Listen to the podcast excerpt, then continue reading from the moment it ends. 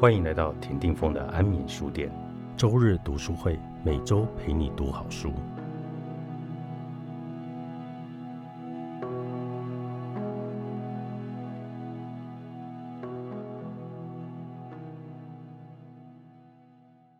欢迎大家收听周日读书会，我是田定峰。嗨，大家好，我是牛奶姐。今天牛奶姐为我们带来的这本书是《好人总是袖手旁观》。而且我想要请教你哦，在这一本书里面啊，谈到了一个主题，就是说，当很多的事件发生的时候，为什么大多数的人会选择沉默？嗯，我觉得呃，要回答这个问题之前，我们可能先回到呃这一本书大概的内容跟它的架构。如果说你从这一本书的目录里面，大家可以看得到，他把这一本书的章节分成了三个部分。那第一个部分其实就是在谈刚刚峰哥问我的问题，就是好人为何默不吭声？就是当有一些事件发生在我们面前的时候，为什么我们通常是选择沉默的？那他就举出了很多不同的状况之内，呃，你在当时的心态跟心情会是什么？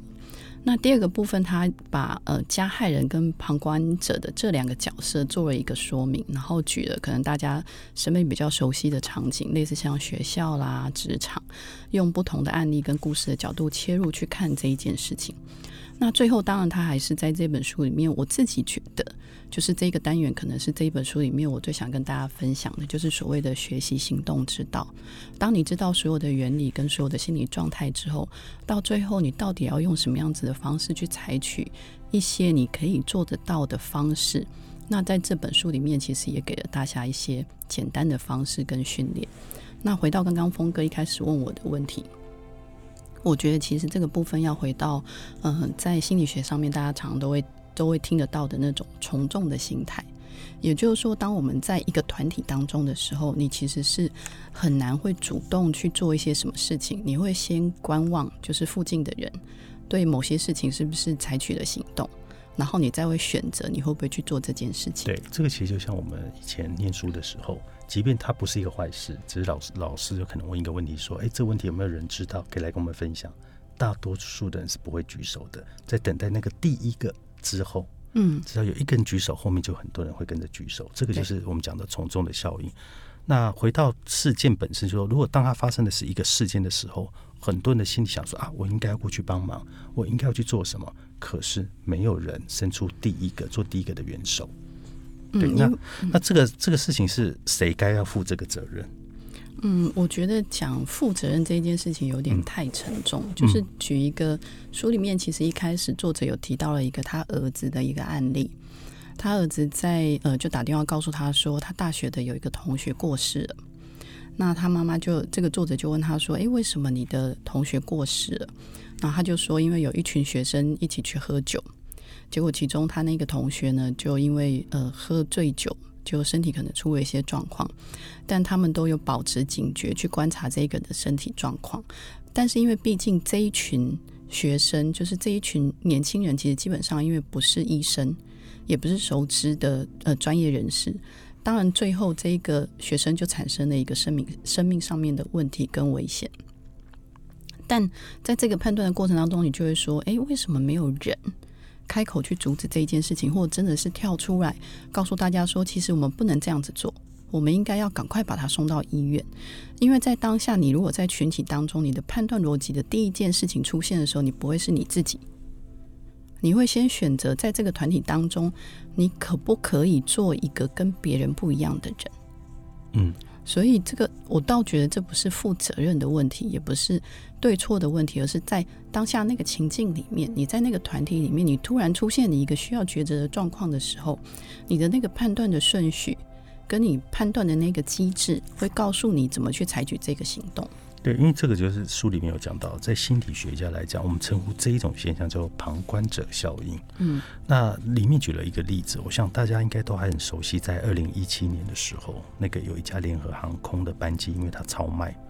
那他就要求很多的乘客，有几个乘客你要下飞机。那其中有一个乘客是六十九岁的 David Tao，这个医生他拒绝放弃他的座位，结果他被强强行的带离这个飞机里。那他就被三名芝加哥的航警把他拖拖下去，就在那个走道，整个用拖行的方式。他的头部呢，在途中他撞到座位的扶手，失去了意识。脑震荡，还摔断鼻子，鼻子掉两颗牙齿。那这个整个过程其实是有很多的乘客把他拿起手机把他录下来，放到社群软体上面去。大家对于这个动作应该不会太陌生，就是说在现在我们社会，我们第一个看到事情的时候，我们会知道用手机先把它录影录下来。但为什么不是伸手去喝止这一个行情，说你不可以这么做，而是自事后才在社群软体去批评、去批判？那这个对事件本身基本上还是没有帮助的。嗯，我觉得这个其实是一个呃心态跟当时环境的一个观察产生的一个作用。比如说，在当下，你可能会你的第一个直觉产生，可能会想说啊，因为平常我如果发生任何事情，我可能已经习惯是拿出手机了去拍摄影片。你在当下，你其实不会有这个反应，会去做呃另外一个动作，会意识到说我其实应该要第一个动作要先去做的是，我应该要先去。救这个人，或先去阻止这个状况发生。那回到呃这一本书里面，其实有大部分的内容跟很多的案例都一直在不断的告诉大家，为什么人会有这样子的行为发生。那为什么你在某一些场景跟某一些状况的时候，你会选择不去做那一个嗯发出声音的人，而选择那个沉默的人？再举一个呃，大家可能比较熟知的例子好了。书里面其实有一个章节专门在讲的是职场上发生的事。举例，他在里面就提到一件事，说他跟呃他的呃研究室的老板在他一起去开会，可是他们在停车场就是绕了很多圈啊，就是找不到停车位，最后他们就停到了一个呃残障专用的车位。但基本上我们其实道德在判断上面，你会觉得这件事情是错的，对不对？可是，在当下，一个是因为这一个做这件事情的人是你的老板，然后第二个是因为你已经来不及，你没有时间了，所以在当下你就允许了这件事情发生，而没有提出声音去告诉对方说你其实这样子做的状况是不对的。那他在这个书里面其实就会告诉你在当下这个人的心理状况，是因为在职场里面他可能会必须要去避免产生一些。嗯，恐惧或报复可能会产生的影响，因为对方可能是他的老板，那他可能说：“哎，我阻止了他，我回去之后会不会被修理，或者是会不会被降职，或者是在工作上面会不会产生任何的影响？”那这件事情的机制就会导致他没有办法在第一时间直接做出他需要去做的呃道德或者是制止的这一件事情的反应。对，那里面有讲到，就是说，你必须在心里面，你就去相信，你去做出这个决定，这个改变它可以被发生。如果你觉得你在做出的这一个行动呢，在恶行面前保持了沉默，是为什么？是因为他觉得孤掌难鸣，他觉得只有他一个人，他做这件事是没有没有用的，是没有帮助的，是做不到的，因为没有人愿意行动，那这个恶行他就会持续下去。所以，怎么样去培养一个呃道德判客的一个？诀窍，帮助人去了解这个沉默的代价，说服他们去行动。那这件事情才有帮助于，呃，好人为什么总是袖手旁观？就是你可以不要袖手旁观，而是去行动这件事情。你要从你脑部里面的机制先去做改变。嗯。其实峰哥在刚在讲的时候，我就讲说，嗯，这本书其实作者有一个部分是我比较呃赞赏，也非常想要帮他分享的。一般在做心理学分析的书里面，可能大部分都会告诉你现象是什么，嗯，研究调查状况是什么，统计的数据可能看到的状况跟现象是什么。但是在这一本书里面，他尝试告诉你，就是说，你其实可以有一些学习的技巧跟策略。比如说，他举了一个例子，他就说，呃。如果当你想要开始练习，不要当那个沉默的人，而是可以提出一些呃，让对方理解跟知道对方的行为可能产生的歧视，或者是让你产生的不舒服。那你用的那一个方式，不是也让对方觉得不舒服，而是你可以用嗯，降低对方可能会对这件事情产生的难受的感觉跟防卫性的风险。比如说，你可以说嗯。如果对方讲了一些跟嗯宗教啦或校园霸凌啦，或者是呃表达立场上面不认同或者是不一致的状况的时候，你可以跟他说：“其实我是在天主教会长大的，啊，你讲的这些话我其实很难过。”你可以用自己不舒服的情绪让对方理解，他说了这些话其实是会对别人产生这样子的反应跟这样子的状况。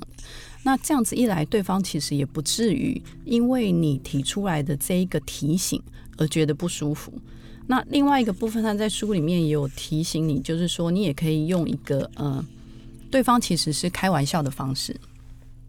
你不要认为对方可能真的在歧视对方，或者是对方可能讲的这个言语他是认真的，你可以用一个开玩笑的方式去转换那个气氛，然后告诉对方说，你现在可能正在说的这一件事情，虽然你觉得可能是玩笑，但是对听到的某一些人来说，他可能会觉得这是认真的。那他们可能就会产生不舒服的感觉。那用这样子的方式开始去做练习，然后从比较小的地方练习，让自己去做一个呃，可以不要只是沉默，而可以去告诉对方，或者是开始去提醒对方的那个角色。那在这个练习一点点、一点点过后之后，当你下一次再碰到类似的状况的时候，也许你就会开始改变，你不会是那一个沉默的一员。